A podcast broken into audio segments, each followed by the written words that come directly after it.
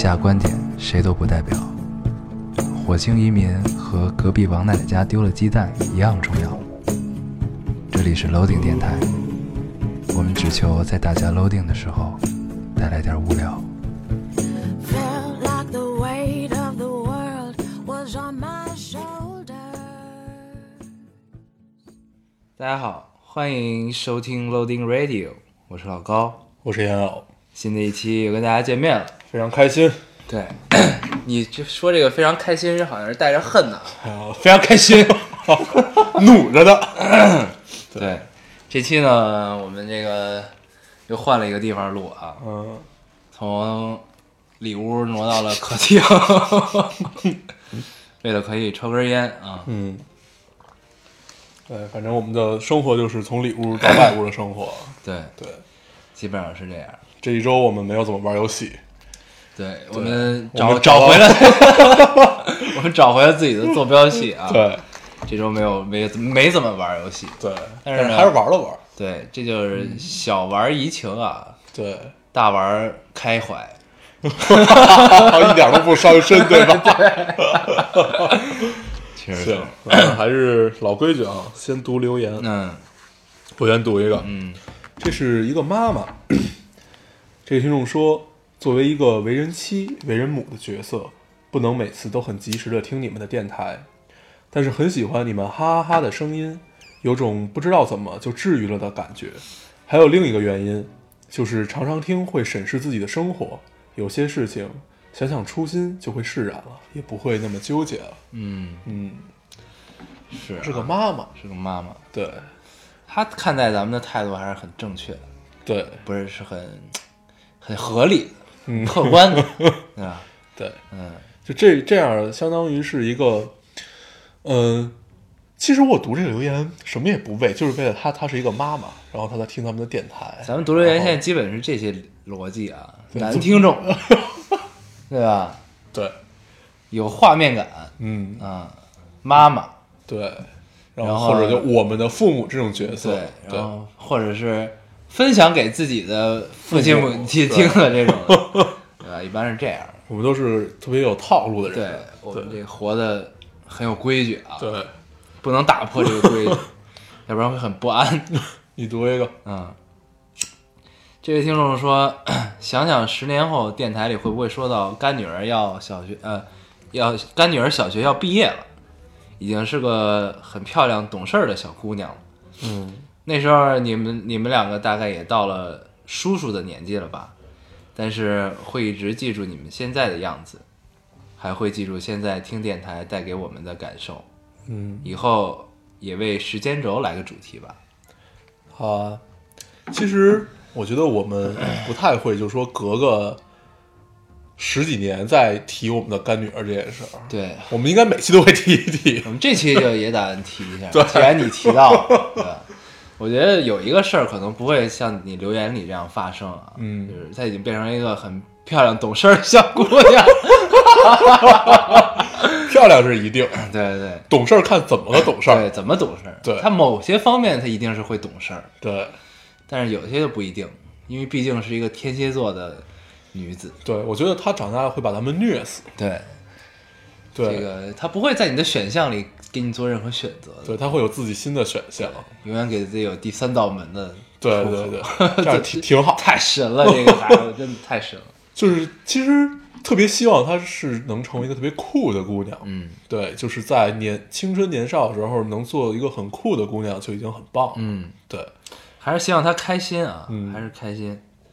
这个关键他那个爹特别屌。对他那个爹就是故意把他往很酷上面培养。对对 他就是就是不希望自己女儿未来能嫁出去啊。对他哪怕他女儿弯了，他也希望他女儿不要嫁出去。对，而且他是刻意往这方面培养的。而且昨天我们就还聊到女儿红这个事儿，对他压根儿就不需要女儿红这个东西，怪不得他没有女儿红，他根本就不希望她嫁出去。因为他他在生孩子之前，我们跟他聊过，说，哎，你要不要弄一个女儿红？因为都是觉得这是一个很美妙的故事嘛。然后他当时就很纠结，他他也不理我们。然后现在我们才明白为什么，对这都是他算计好的对的。，根本就不希望人嫁出去。对嗯所以女儿红根本没什么用。啊，真是我们 我们还是很喜欢女儿红这个梗的啊。对。这个确实是很美妙的一个故事。在女儿出生的那天，把女儿红对，把花雕啊什么这种一个黄酒嗯埋埋埋在院子里，埋在院子里，嗯出嫁那一天挖出来对，喝掉，和朋友们一起喝掉，嗯，非常呃好、啊，特别美妙的一个故事。我们期待这一天的发生。对 好啊，行，嗯你读啊，你读完了哈该，你了，我读一个。嗯啊，这个听众说，这期老丁听了三遍，每次都想从头开始听，一个梗都不放过，陪着你们的哈哈哈然而不知道为什么，到现在也没有听到结尾。我做不到把电台当做背景音去做一件事儿。我眼中的你们是没有见过面的好朋友。每期电台就是想听听你们俩最近又干嘛了，想认识认识你们的世界，听听你们对这个世界的看法。这是一个特别认真的姑娘啊，对对，就是反正我看完这个留言就会觉得真的是很认真，不不倒不有一种似曾相识的感觉。对对，就特别像自己当年那个，虽然是一个无忧无虑的少年，嗯但是对待一切事情都很认真，不管是从学习啊什么就这方面，都是个很认真、很有分寸的人。对，对这个我觉得每个人的生活中都会有这样的同学啊，这样的朋友，嗯，他就是一个很认真的存在，对。认真且美好。我们刚才还在我们我们录电台之前去吃了个饭，在吃饭回到家的途中，我们看到了一个小胖子，嗯一个看上去应该是在小学、初中这么左右的一个小 一个一个一个小胖子，在很努力的跑步，嗯就是其实每后来我们就聊到，就是每个班上都有这样的一个同学，嗯，然后不不是说这个听众是这这样的一个小胖子啊，就看到他就会想起来，对，每个班上都有一个这个这个活在自己世界里，体育不好。不好，但是呢又特别努力的想要过这个体育考试的这么一个对，存在啊，而且通常是个小男生，对嗯，还是挺有意思的。对，嗯。好，那你读一个，嗯，嗯呃，这位听众说，听了这期节目啊，听了你们这期，羡慕你们成年后仍拥有朝气与活力。我哥和你们应该差不多大，明明刚毕业两年，却仿佛已经丧失了那份该有的活力。人生的道路已经清晰明了了般，明了了般，就是那我就这么说啊，人生的道路已经清晰明了了。嗯 与旧友也已经是，呃，九排茶轮番，嗯。嗯，再无专注一盘游戏、一场球赛的时间，突然开始害怕毕业，害怕踏进社会，害怕青春仍在，朝气活力却被生活磨光了。嗯，这个其实就是说咱们上期坐标系嘛，咱们说的很像，嗯，呃，我们所谓的青春有活力啊，其实倒不是说装，但也确实是装的，都是那种就是你你会有那种故意要找回过去的感觉嘛。对啊但是所谓的酒排茶轮番，其实我们也有这种生活，也会跟朋友去喝喝酒、喝喝茶。我们觉得喝 喝茶是特别美妙的事儿。特别爱喝茶。对，然后，呃，可能这真的就是你一步一步走过来，你真的会慢慢长大。长大不意味着你所有棱角被磨光。我特别喜欢有怪癖的人，就是各种各样的怪癖，我就会觉得这个人很可爱。但如果这个人他没有没有缺点，就是如果没有一个让你觉得他特别烦的地方，那这个人就没有那么可爱了。你像我就是一个如此完美的人，没有怪癖，那我也没有任何缺点，对，那咱们来聊聊一聊这件事儿。如此完美。对，嗯 嗯，但是就是借着这个听众的话啊，其实我觉得也可以聊一聊这个事儿。好啊，就是正好这期挑留言的时候，也看到了有人开始抨击咱们的状态了啊，嗯。有人在说我们，这个我觉得呢也是这个无可厚非啊，不可避免的这么一个事儿。我我倒没看见说咱们什么呀？我刚他妈跟你聊完这事儿，哦，对，他就说、哦说我们呢，其实这个就大概意思就是说我们不懂人间疾苦啊，嗯。这个大部分人生活中的痛苦我们是无法体会的，然后就他觉得咱们呢是这个无病呻吟，嗯。嗯，悲春伤秋，嗯。这种的。然后呢，我不知道是因为什么原因啊，我们在电台里是不是因为我们的某些表述让大家觉得我们的生活非常优越啊？嗯。然后呢，又有精力、有时间和财富去做我们现在想做的事情啊。嗯那其实也怎么说呢？那你怎么叫生活优越呢？对吧？这事儿，嗯什么叫有精力和时间去做这个事儿？那那如果就是你你还在一个就是满足温饱的状态下，那这个事儿肯定是没法聊的，你知道吗？就是那我们也不可能做一个电台去这样，对对吧？其实之一个不盈利的电台去解决这个事情，对吧？对，其实之前我们无数次的侧面聊到过这件事儿啊，大概就就是你有多大能耐，你干多大的事儿。就是如果我我们现在还是要就是要给家里做很多，比如比比如说我下面有七个八七八个弟弟妹妹，我需要为他们付学费啊什么，就这这个样子，那你肯定不能活得太自我，就是你的责任会更重。那假那那既然是独生子女，或者说你没有没没有太多要为家里去付出，或者你怎么样的话，那是不是可以去做一点自己想做的事儿？嗯，但是不能不能否认的是，就是我们生活在北京啊，我们是这个，呃，跟生活在北京的外地朋友来说的话，那我们肯定是要比他们有更大的优势，起码我们没有房租的困扰，对吧？嗯嗯因为这事儿我我还真想过，就这个问题，嗯就是那个土生土长生活在北京的人，嗯和从外地来到北京的人，嗯他们天生这个种族天赋中就差了这么一个事儿，差着什么？就是一个一份房租，就是嗯这是最基本的一个事儿。嗯就你生活在北京，你没有房租的困扰，你比如说你大学毕业出来，你一个月就挣三四千块钱，那这三千块其实就是你自己花的，嗯对吧？那你要是从外地来北京，那你有一个住房的问题。嗯。现在北京房价贵，但是就是它这个房租其实也不便宜。嗯。那你要是租一个，呃，不是特好，然后一个人住够的话，那一两千块钱怎么也得有了吧，嗯。对吧？那这个就是那那比如说同样的工资，那你可能一个月你只能花一两千，嗯。但是北京的那就能花三四千，因为你挣的都是你自己花的，对。对吧？对这个确实是有，对，就是所所谓的公平与不公平，都是体现在这种细微之处嘛。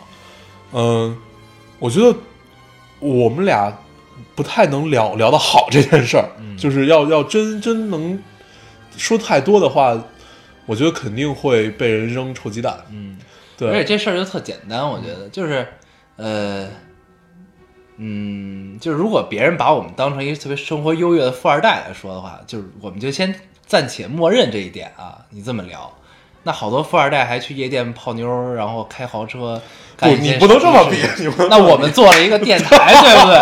你不能我们来分享我们自己的生活，这也不一样啊，这事儿。这你你你生活在社会上，你所有的事儿都是比上不足，比下有余的这么一个状态。对啊所以其实你自己的一个状态和你的心态很重要，就是你想过什么样的生活，你就去做。然后如果如果离他很远，那就去努力。那如果你已经有了很好的生活，那你是就在就就可能会在精神上面要求自己更多一点。所以这到最后还是一选择的问题，对吧？你看这个那叫什么来着？有个人贝多芬，多惨，对吧？人生疾苦，但是他还是在作曲啊。嗯，这其实都是一样的，这个只是，呃，你怎么这么鸡汤？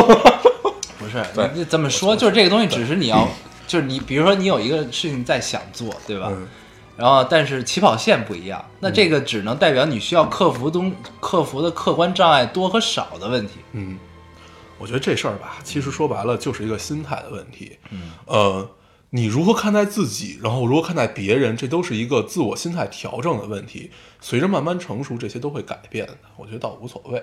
你觉得呢？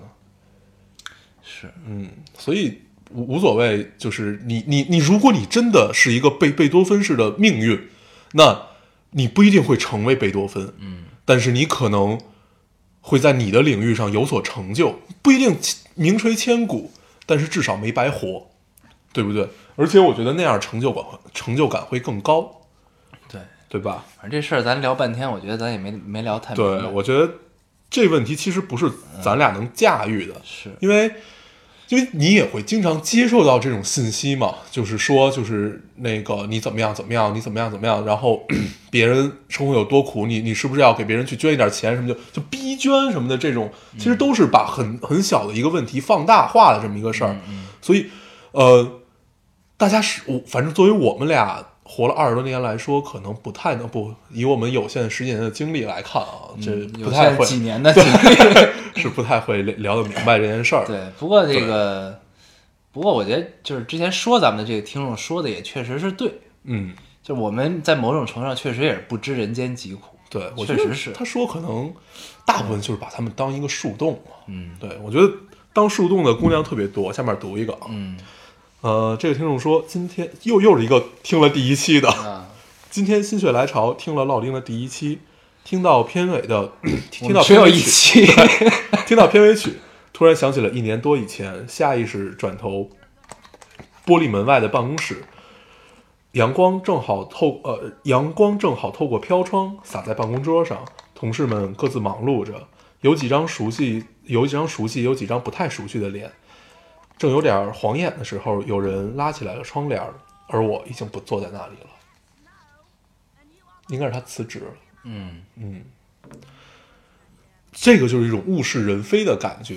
嗯，这留言非常有文学性，对，而且对非，常有文学性。我特别喜欢这种留言，他会通过很多环境描写，然后去表现各种各样的心态，然后最后一句话去把它点题。对，这是我特别喜欢的一种写作方式。场景赋予了情绪。对，然后呃，看完这个留言，就突然突然很怅然啊！我们突然有一天也做了，嗯，花落知多少这个花落的这个角色，然后让让自己就真的是很怅然。然后我们也能陪伴别人的成长，然后让人回想起来一年以前，哎，原来我在听这个电台的时候是一个什么样的状态，嗯，很棒。哎到最后我们也是一个不知人间疾苦的人。哎，这事儿过不去了，是吧？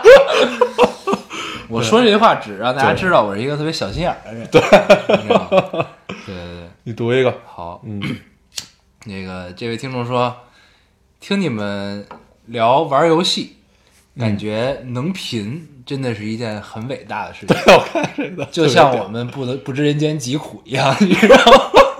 你先这也是这也是能贫的一个本质，你知道吗？对啊，然后继续啊，正经一点，听你们聊玩游戏，感觉能贫真的是真的是一件很伟大的事情。明明是一件很直白的事情，可以扯到几年来的状态，有怀念，有释然，有希望。想想咱们之前聊刀塔，赋予了特别多的意义。对，可以扯到几年来的状态，有怀念，有释然，有希望。重点是聊了这么多，还可以不跑题，这不是数学的精髓吗？这跟数学有什么关系？接着读啊，这个通过一些啊、这是这是一个这个引出后边话题的一句话，对，这不是数学的精髓吗？嗯，通过一些看似与答案并没有什么联系的步骤，一步一步写下来，最后居然可以解题。很好奇为什么老高数学不好。P.S. 我是数学渣。对，居然可以解题，就能让我们理解你真的是一个数学渣。对对对，确实是。特别好，特别好奇这件事。哎，他怎么就解了？对对对。但是，但我们聊游戏这个事儿啊，嗯，它真的是我们的体会。对就是真的是这么多年来，嗯我是从小学开始玩游戏的。嗯，你是从什么时候？差不多吧。嗯就都是从红白机那个时代嘛。对，那这么说咱们也没玩几年。对，也就玩了三四年，刚玩了三四年，对玩到现在嘛，嗯对吧？这个有有一些感悟。对不过这确实是我这跟数学的逻辑啊，其实都是逻辑的问题嘛。对但是数学这个东西呢，就是它没什么生活，所以这个这个东西的逻辑呢，就让人很难懂。嗯但你当把这个东西套进生活中的时候，其实这个逻辑都对大家来说其实都是很熟悉的。对你像我们聊游戏，为什么就能聊的跟数学一样？就是因为这是我们的体会。对这么多年来玩游戏到现在，你自己心境状态的变化，但是你玩游戏这件事儿没变，嗯那这就是一个切身体会的问题，所以你肯定能聊出来一些大家觉得很不可思议的事情。就是能贫嘛。对，对，这个能能贫这件事儿，让我特别深的一个体会是，这回小厨娘她不是过年回家，她跟他他的朋友们，对他跟他的朋友们相聚，他发现没有人说得过他，然后突然就，后来我就想这件事儿，这个耳目渲染真的太重要了。对，对，就是你，你天天跟他贫，然后天天跟他勺的，你会发现插人的功力真是一步一步就无以伦比了。反正我们现在也说不过他。对我们现在也说不过他，特别烦。他现在特特别能说，特别招人讨厌的能说。现在关键骗不了他，骗不了他，这是让人特别烦。很苦恼。对，真的啊，不信了。但关键是你骗不了他吧，他连真话也不信，这个是特别难的一件事。就那会儿老骗他，就那会儿咱们老骗他说北北北京好多楼都能沉下去，能下沉对，然后一到打仗的时候就沉下去，变成一个导弹发射井。嗯，然后他信了好久，后来他知道这是假的之后对，他就一切都不信对，他就我们俩不管跟他说什么，他都不信。嗯，但确实是会下沉，而且对啊？就真的，你想本身战略要地嘛，对啊对不对？你肯定你你肯你肯定会有一些楼是不不能就变成第三东京市那种感觉似的对吧？但这个事儿咱们跟小厨娘说没什么问题，嗯但是咱如果这个东西放到电台上说，咱们就在散布谣言了，啊，对啊，这事儿责任就大了。对，那咱们要不要把刚才有点删了呢？说都说了，说都说了，就这样。对不会沉下去啊，都是该立的都是立的，都是都是真的啊，你看到都是真的。对对对，好啊，这个留言没了吧？没了没了，啊咱们进入主题吧。留言聊了这么久啊，嗯对主要是因为我们俩特别特别特别小心眼儿。对，确实是确实是。嗯，好啊，那咱们这个留言环节就结束了。好我们正式进入这一期的主题。嗯，我们应景的聊一聊奥斯卡。对。嗯然后奥斯卡其实我们俩都没有全看啊，嗯但是得奖的那几部有看的，就跟大家随便聊聊。今年奥斯卡实在是太太惨了，嗯就真的是挺惨的。嗯嗯，反正得奖的也没什么特别特别说，就像以前能特别值得看的，包括《荒野猎人》，就是对，首先要祝贺小李终于得奖了，嗯，终于拿到了这个我叫小小小李子，啊，对，不叫小李李子，小 小小李是李特别像火影的人，好吧？不，小李特别像办办公室里的那个对对那个特别催的角色，小李子啊，对，小李子，对，莱昂纳多迪卡迪卡普里奥奥，嗯，对他终于得奖了，对陪跑了多少年？二十二年是吗？好反正像是，陪跑了很多年啊，终于得奖了。这个在这个男主评选这个阶段啊，最佳男演员嗯，评选这个阶段呢，曾经大家一度觉得他这这届还是会败啊，对。因为这个小雀斑，对，丹麦女孩的丹的麦女孩这这个男主啊，嗯他这个他确实是非常有演技的这么一个对男子啊，这个是。而且他是真的眼神里有戏嗯。的这么一个，包括在房间里那个小男孩儿，嗯。你记得吧？那个演的也太棒了，就就就天赋，就像小李当年一样，对，就就像小李子当年一样，嗯。这是天赋。对，然后那咱们就挨着个的聊一聊吧。咱们先说，就是从小李开始聊起嘛，荒野猎人》。荒野猎人你是在台湾看的这部电影我非常喜欢，嗯。我觉得非常棒这部电影，嗯。而且当时我看的时候，我只知道这是小李子主演的，嗯。我并不知道是谁拍的。嗯。看完之后，我觉得非常好，嗯。而且但是看过看的过程中，这个镜头的语言，嗯各种表达，就是通过镜头的调度来表达情绪的这些东西，嗯呃，我觉得似曾相识。嗯然后呢，当时其实我在我在台湾看的时候也没有奥斯卡的一个概念啊，嗯这个他会不会评选之类的。后来后来就是通通过网上看到别的其他一些信息的时候，才知道这部电影是上一部奥斯卡的最佳导演鸟人导演的作品啊，对，是鸟人的导演拍的。呃，这部片子这个是大部分都是由长镜头组成的啊，对你看了吗？看了呀你，看了哈？我看了两遍半吧，两遍半这个片子，然后，呃，我倒没觉得它特别特别特别好啊，就是 因为我从知道这个导演是从《通天塔》就那个巴别塔。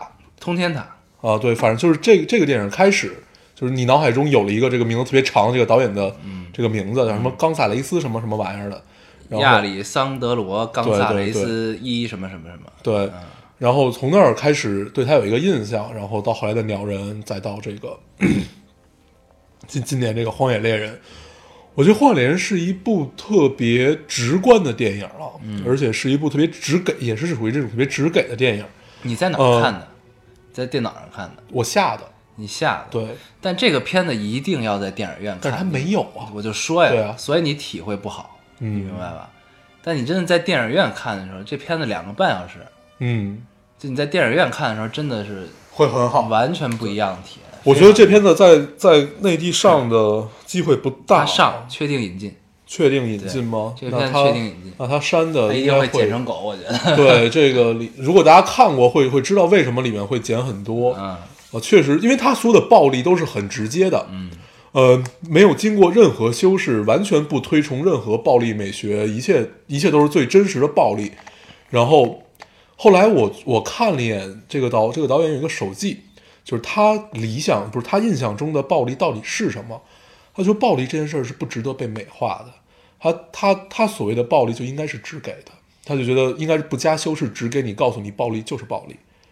嗯，这就是等于是他拍出暴力的一个感觉。那你不能跟吴宇森啊，包括像斯皮尔伯格这种，呃，我觉得这东西还是应该放在哪种语境下去表达暴力，你才该只给或者不只给，嗯对吧？首先，它是基于一个真实的历史背景，在这个环境中呢，这东西只有最简单的事儿，就是他妈活下去。对，那当你处在这个语境的时候，这暴力必须是真实和只给的，嗯要不然这东西就没意思了。嗯，这个片子拍出来，它也就没有对这个语境了。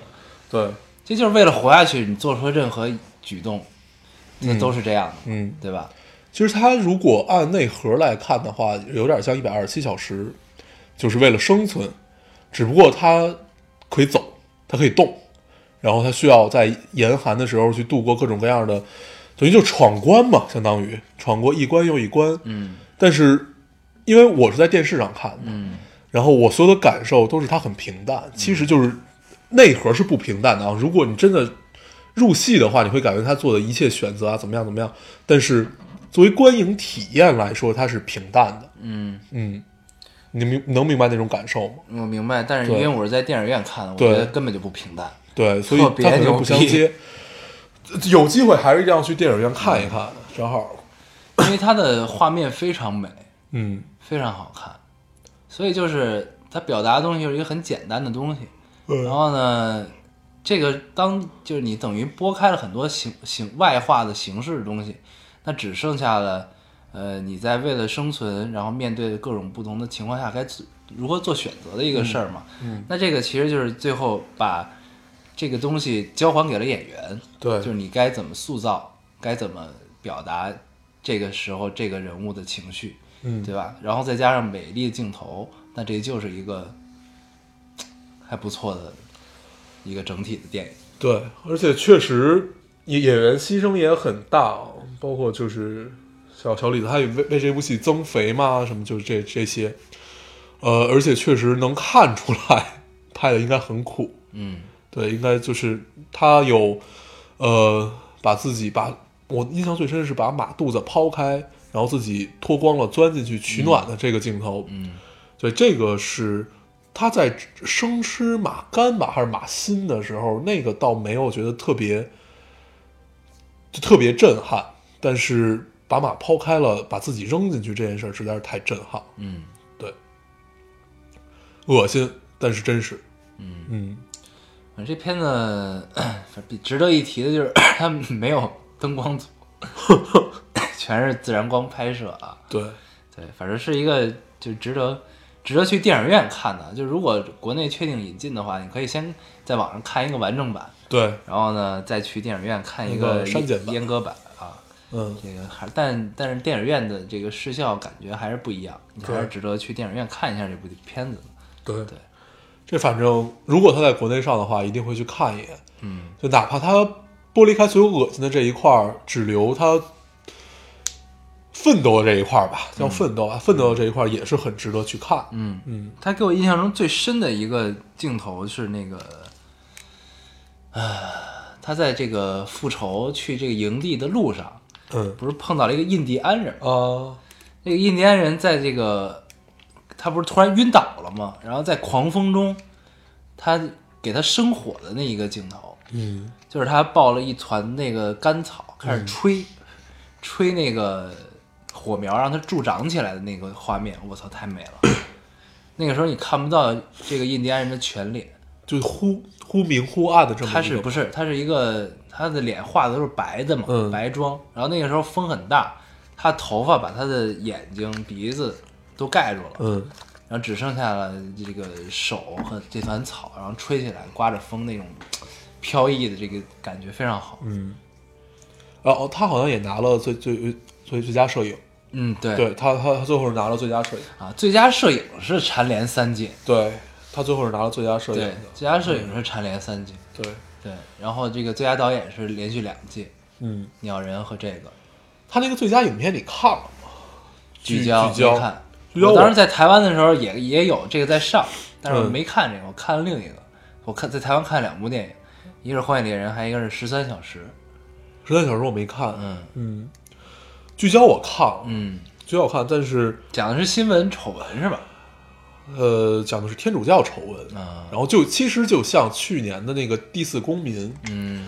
但是他没有第四公民那么说教性啊，没有第四公民那么说教性，而且，呃，第四公民去年拿的是纪录片的最佳纪录片对最佳纪录片，然后有一点像，也是通过一个新闻视角来表达这件事儿。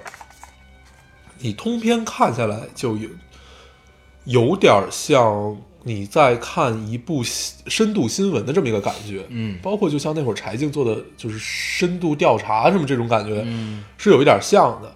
然后这个片子里没有什么主角儿，就是如如果非要把这个演演绿绿巨人的这个人、把他当做主角的话挺，喜欢他。对啊，他特别有戏，然后把他当做主角的话也行，但是他每每一个演员感觉他不太抢戏，最后呈现出来的不是任何一个演员，是一部片子。嗯。对，然后呃，反正这个电影拿最佳影片特别好理解，因为每年其实都是这个样子的嘛，都是如果如果一部政治特别正确的这么这么这么一部电影的话，一般情况下他都会拿，就像前年的那个前年还是大前年，达达拉斯和维农十二年争的那年，嗯。然后，呃，不管从哪方面来看啊，达拉斯都要比维农十二年更完整，而且更能传承。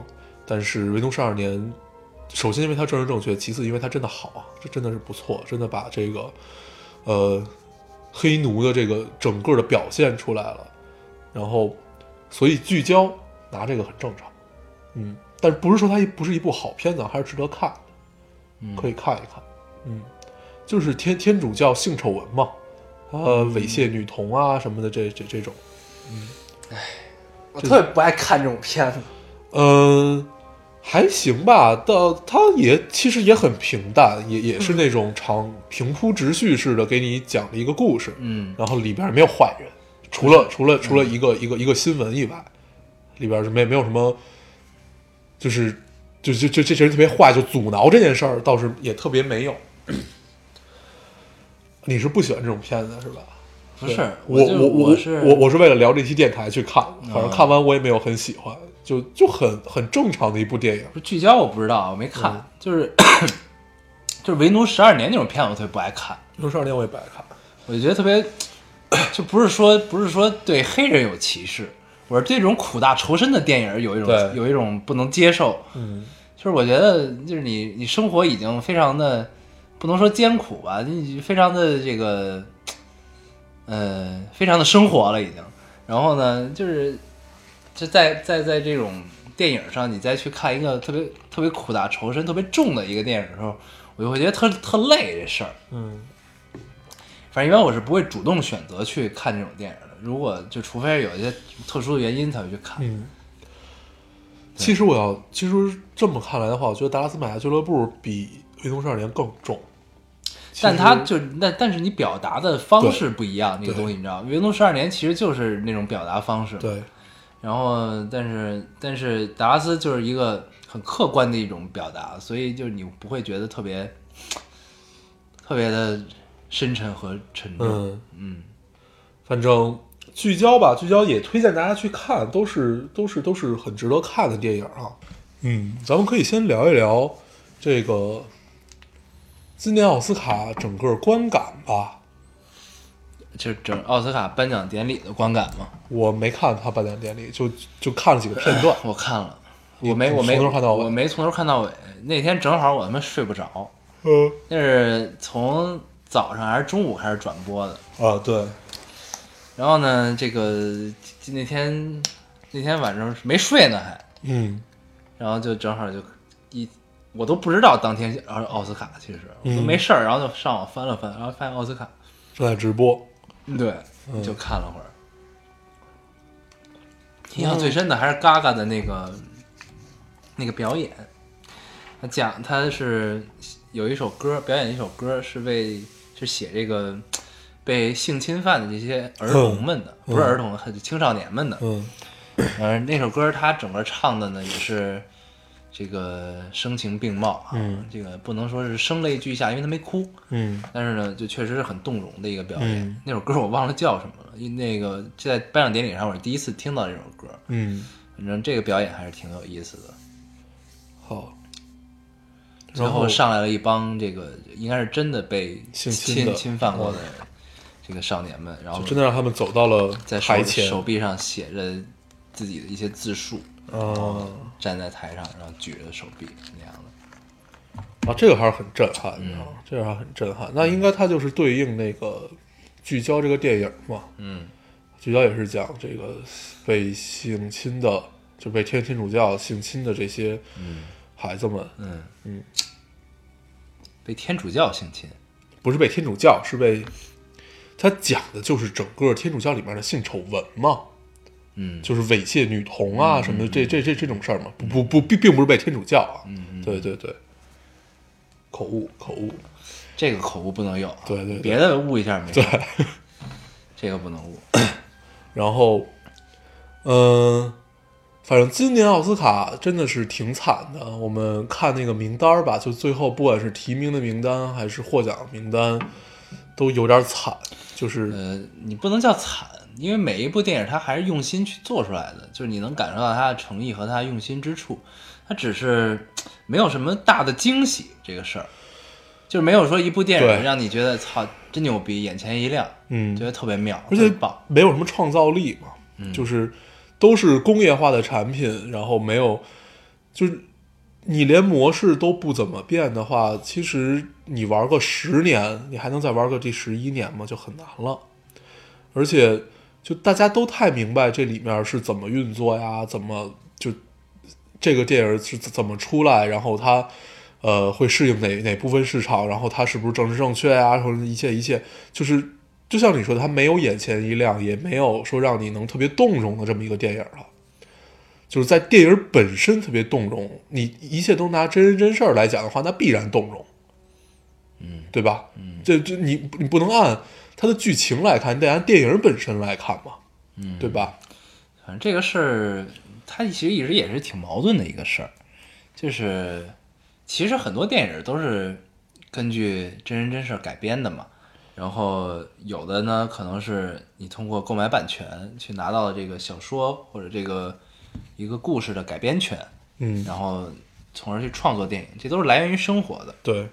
这个其实没什么问题啊，我觉得。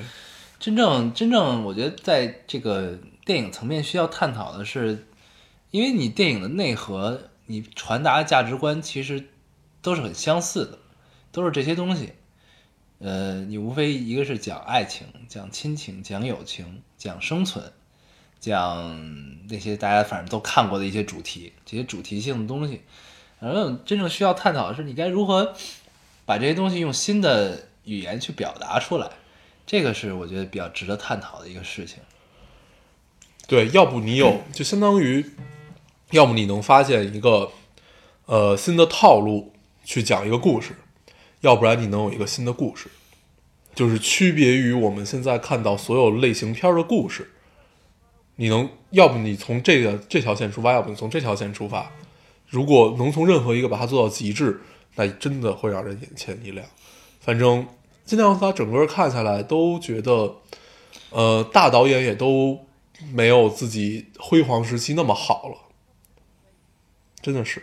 就就从昆昆汀看嘛，嗯就从昆汀的八恶人看起来嘛。嗯八人我八八个人你你还没看，然后我记得我当时把它下下来之后，我看了两遍，然后嗯、呃就再也找不到当时就是包括看《无耻混蛋》啊，再往前看《地球小说》这种呃特别爽快和特别凌厉这种感觉了。嗯嗯，这导演的需要有灵性啊，这个东西。对，嗯、我不知道啊，我没看八个人，但是也许昆汀正在转变啊。对对对，就也许也许真的从八个人，你发现昆汀想好好讲一个故事了。嗯想他他不再玩那些花儿，然后他真的想有内容、有内涵的去讲一个故事了。因为其实八个人他整个基调还是，呃，你往深了聊是有的可聊的。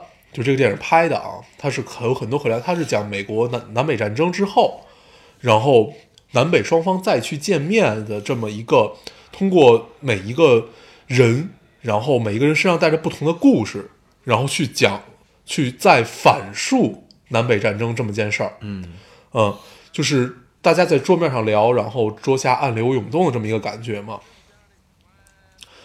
但是就真的感觉，可能可能昆汀是在转变啊，但是就真的找不到之前那种鬼才的鬼了。嗯嗯，才还有，鬼可能少了一点。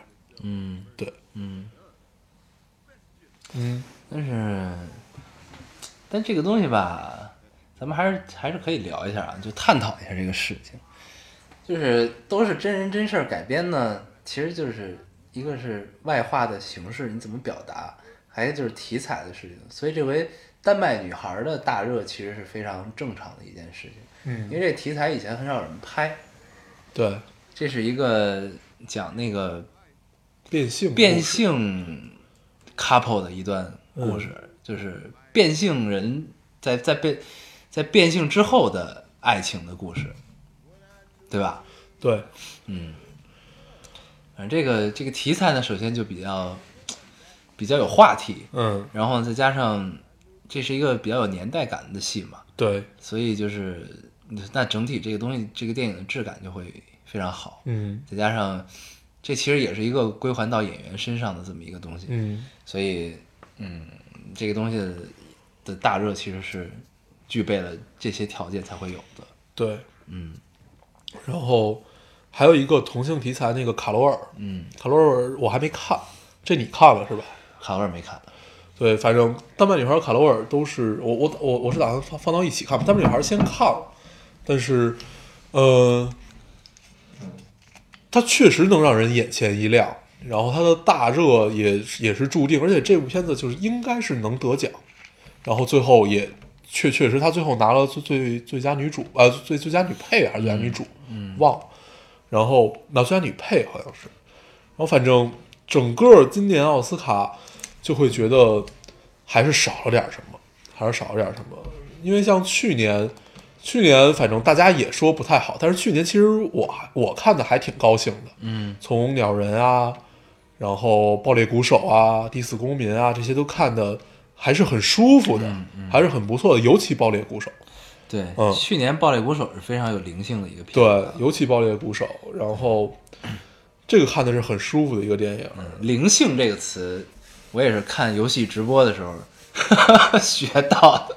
啊，对你你这期想跟大家聊聊关于直播这件事儿，对对对，关于直播，对，所以我们奥斯卡先聊到这儿，对对对，奥斯卡我觉得是这样，这个东西，嗯、就是咱们还因为咱们聊这东西，还是把它当成一个事件来聊啊。嗯就是电影本身，我觉得也没什么可探讨的，因为咱们呢，嗯，我觉得还是需要具备一定的专业知识，对再聊这个东西会比较好。对，然后呢，咱们现在聊的呢，就还是在聊一个作为观众的一个感官啊。对，这个聊的，嗯，我觉得就是会有些问题，这么聊下去。对，其实，呃，大家关注奥斯卡要比关注另外三个特别牛逼的电影节要关注的更多啊，因为可能他为什么会关注更多呢？是因为他最早进入大众眼，就是大大众眼前吗？因为他是美国人办的，这事儿特简单。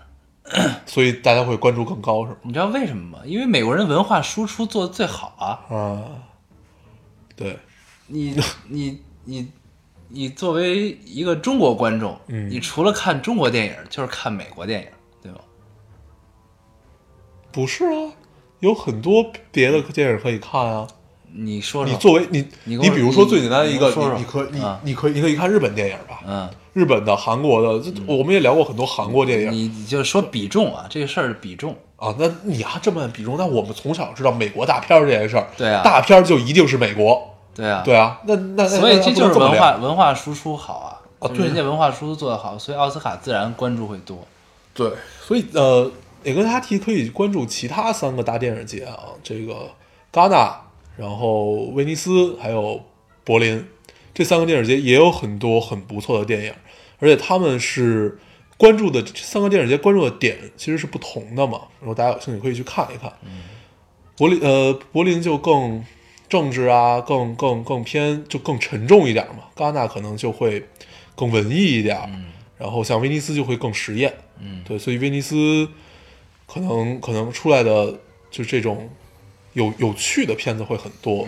嗯，电影节属性不一样，对，反正奥斯卡呢，一个是美国人的文化输出做得好，嗯然后呢里边出现人出现的演员都是大家熟悉的，对，然后片子呢大家也熟悉，对，你像基本上国内院线也都会上，嗯有的呢可能上的早一些，比如说《火星救援》什么的，嗯这些都上的比较早。嗯啊，这星这这回火星救援颗粒无收哈，对，他有提名，但是没得奖。嗯对，啊相当于颗粒无收嘛。对，然后，这个遗。憾。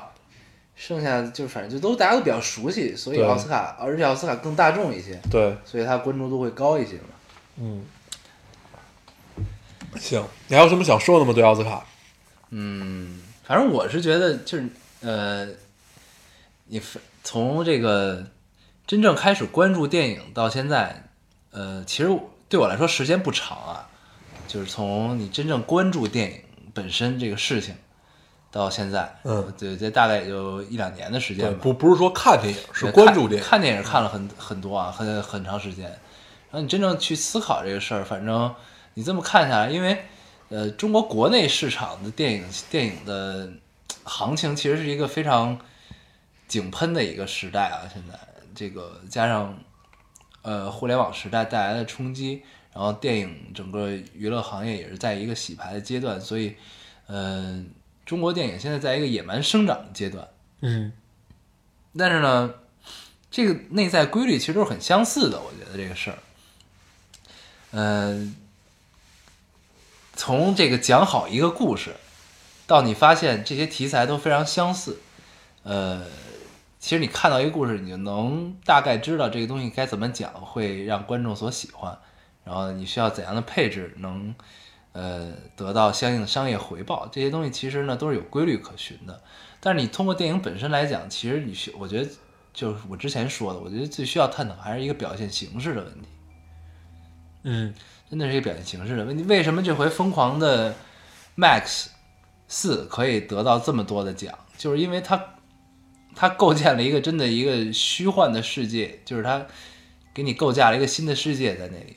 对然后通过它的电影手段、它的工业手段，是用技术服务于它的想法的，嗯包括它的最佳服装设计，嗯，对吧？各种视效奖，然后剪辑都是他的，应该。对，他真的是构建了一个新的世界。然后这片子我也看了，但是我不是在大荧幕上看的，我是在电电视上看的。所以我觉得，如果真的有机会能在大荧幕上再看这个电影的话，你体会肯定是不一样。你可能会觉得他得这些奖都是理所当然。理所当然对的。但是，你因为你国内就是这个限制嘛，你在荧幕上看不到这些东西，呃，你可能体会不是特别深。但是你真的在看这部电影过程中，你会觉得它每一个东西都是要需要创造的。对，它不是说你你根据已有的东西，你可以有一个参考，嗯然后把这东西变成呃电影里想表达一样。它每一个都是需要创造的。对，它的它是有一些蒸汽朋克的东西在里面啊，但是它真的是一个呃相对更原创一些的一个对，它一切都一是个电影，你你需要你的想象力去完成的，嗯然后你的技术是服务于你的想象力的。这是这么多年梦工厂其实一直在做这件事儿嘛。嗯对，所以这部片子得了横扫了大部分技术奖，其实也是非常这这个非常对的。对非常 实至名归的一件事儿，我觉得。对，啊，这回爆冷的是那个最佳视觉奖，最佳视觉奖没有给那个疯狂麦克斯，给了机械姬。对对，然后机械姬其实算是一个挺小成本的制作了啊，然后他能拿这个，其实也是真是应该做奥斯卡最大的一个爆冷了。嗯，嗯，反正那哥几个上台自己领奖的时候也很意外啊，没有想到自己会得这个奖，根本没有准备讲稿。对，还挺有意思的。对，嗯，然后呃反正我是觉得最需要探讨还是形式的问题。你像嗯 Mad Max 的形式就是一个特别好的形式，非常外化的一个东西，然后呢，它自然就会得到这些奖项。对，反正所以我就是关注电影这段时间以来，我是觉得需要探讨的还是一个形式创新的问题。嗯，对，所以嗯对我们慢慢慢慢会从这种所谓野蛮生长式这种方式，慢慢进入到一个类型片的模式嘛。嗯然后也许就会遇到现在好莱坞的这种问题，就是寻找不到一个新的出路。嗯，对，但这切都会好。为什么我这几年我最喜欢电影就是《Her》，嗯就是他，嗯因为你把一切就是他外化的东西剥离开之后，他讲的就是一个男的跟一个女的谈恋爱的事儿。对，那当你男的和女的谈恋爱，这个女的变成了一个系统，嗯变成了一个机器的，变成了一个电脑的时候，那这个事儿会变成什么样呢？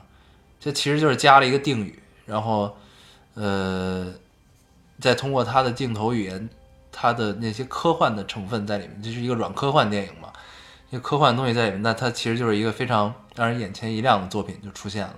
对，但它其实内核就是一个男的跟一女的谈恋爱，我觉得这就是一就是就是我之前说的，我需要探讨一个这个外化的形式表达的这么一个比较好的例子，就是这个 her，、对，所以我觉得未来这种电影越来越多的话，非常有意思啊，这是我自己的一个观点。嗯好。那咱们除了奥斯卡，可以聊点别的哈。啊在这时间其实也差不多了，但是咱们可以跟大家再提一点别的，因为我们待会儿就要更新了，对对，对我们录录完就要更了。对，这个有些失策啊，啊本来 本来就想聊个 四十多分钟就完了，嗯。对，这一看都已经五十分钟了。本来是我们应该是头天录，第二天更，然后对我们本来以为今天可以早一点录，然后嗯就可以早一点，就当天就能更新了。对，本来打算在十点以前更，但是现在已经十点了，待会儿还得剪一下。嗯，对，那赶赶赶紧聊吧嗯，赶紧快啊，尽嗯快。这个正好，这个我为什么会想聊直播这件事儿？嗯就之前我们这个在录之前吃饭的时候就说可以聊聊直播这个事儿。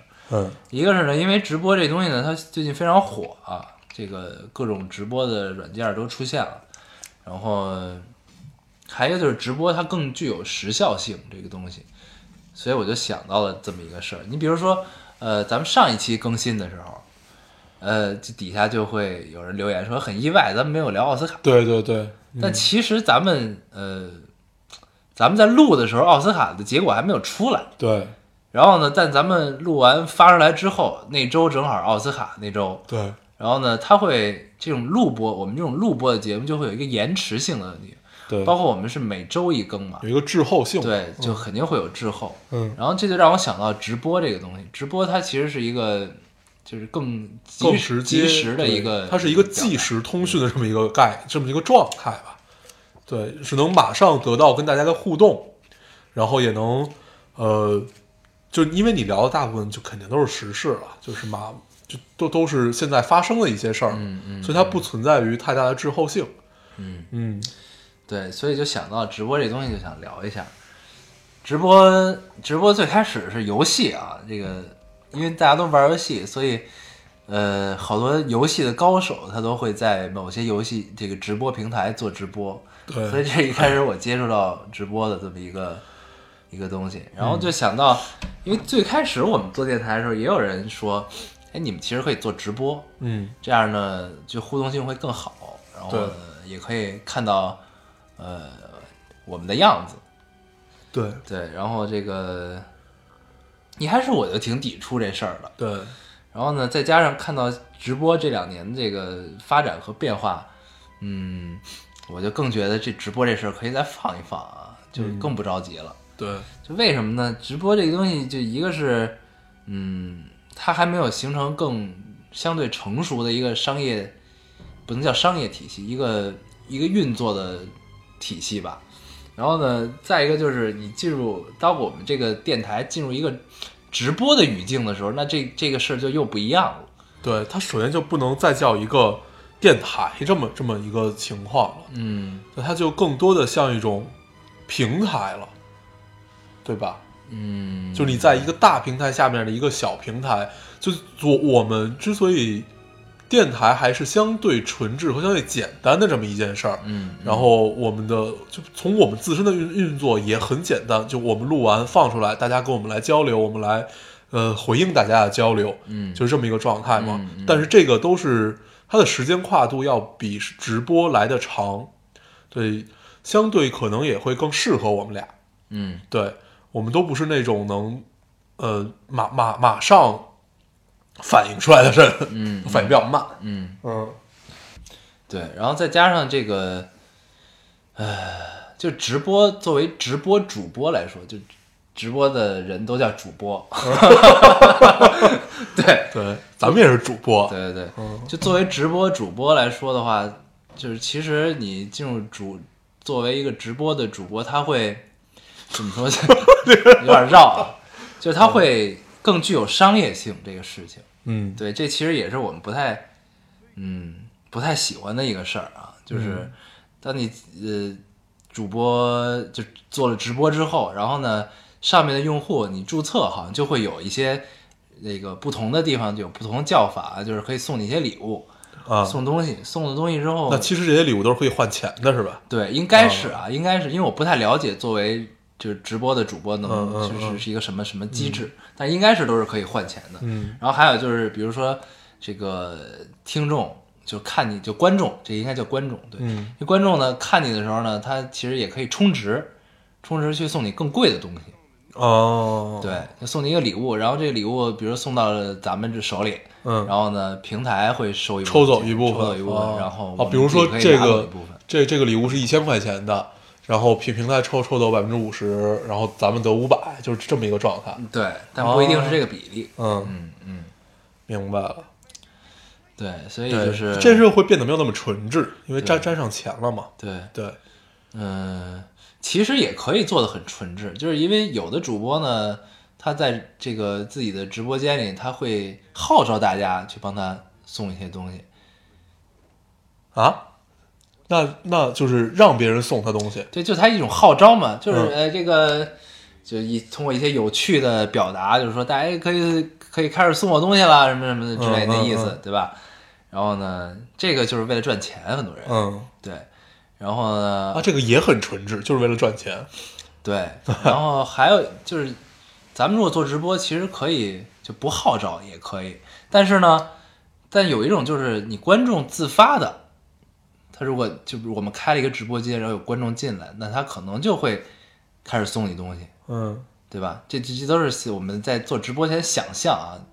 就如果你真的做，对对吧？万万万一咱俩真的开了直播，只有两个人，然后两个人在底下聊天也不理咱们。哎，对，反正就是就是会有这种情况，反正就一旦沾上这个东西，我就会觉得这个事情就不是我们最初想的那个样子了。嗯，然后就会有些奇怪，让我觉得，嗯，觉得这件事儿吧，嗯，就就算我们真做了，它也只是一个尝试而已，不一定就就是这个样子了。但是我们其实现在还没有说特特特别马上就打算去做。嗯，对，那咱们为什么要聊这个事儿呢？没有，我就是因为我就是因为看到了这个嗯，咱们的延迟性，就滞后性啊对这个事儿，对，就是因为正好奥斯卡嘛，嗯，然后我觉得我们需要等一个机会，等一个就是不直播不行的这么一个机会，嗯，然后可以跟大家做一场直播。对，对，有没有那种直播没有脸，只有声音？可以没有脸啊，，对，咱们就没人逼你有脸对这事儿，然后是咱们都不要脸 你就关摄像头就行了，哦哦，对，这还得有摄像头，对，嗯，嗯，好麻烦啊。对，反正我是觉得直播其实是是一种趋势啊，是未来的某个领域的一种趋势。嗯但是呢，我觉得现在还不够成熟和完善，我觉得可以在等时机更成熟一些的时候，我们可以考虑尝试直播这个事儿。对但是现在我觉得短时间内还是不会考虑的啊。，对，我之所以聊这个，就是因为我看到了这个这个滞后性 滞后性就拿来得聊说一说聊一下这事儿。行吧，那这期就差不多了。嗯嗯，我们剪完了就会更。嗯，嗯，好，那我们还是老规矩，说一下如何找到我们。大家可以通过手机下载喜马拉雅电台，搜索 Loading Radio 老丁电台就可以下载收听，关注我们了。新浪微博的用户搜索 Loading Radio 老丁电台，关注我们，我们会在上面更新一些及时的动态，大家也可以跟我们做一些交流。嗯，现在 iOS 用户也可以通过 Podcast 找到我们，还是跟喜马拉雅一样的方法。好，那我们这期节目就这样，谢谢大家收听，下期再见，拜拜拜。Hey, little apple blossom, what seems to be the problem? All the ones you tell your troubles to, they don't really care for you. Come and tell me what you're thinking,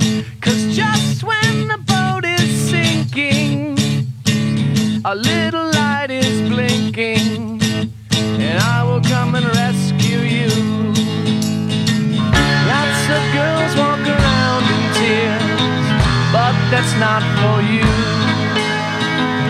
You've been looking all around for years for someone to tell your troubles to. Come and sit with me and talk a while. Let me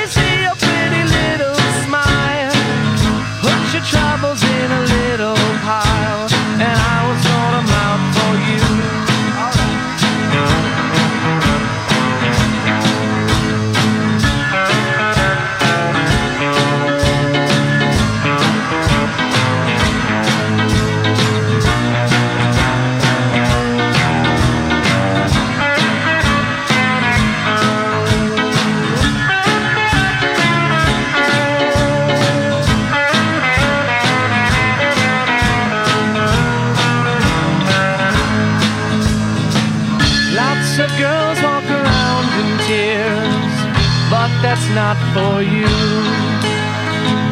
You've been looking all around for years for someone to tell your troubles to. Come and sit with me and talk a while. Let me see your pretty little smile. Put your troubles in a little pile, and I will sort them out for you. I fall in love with you. I think I'm.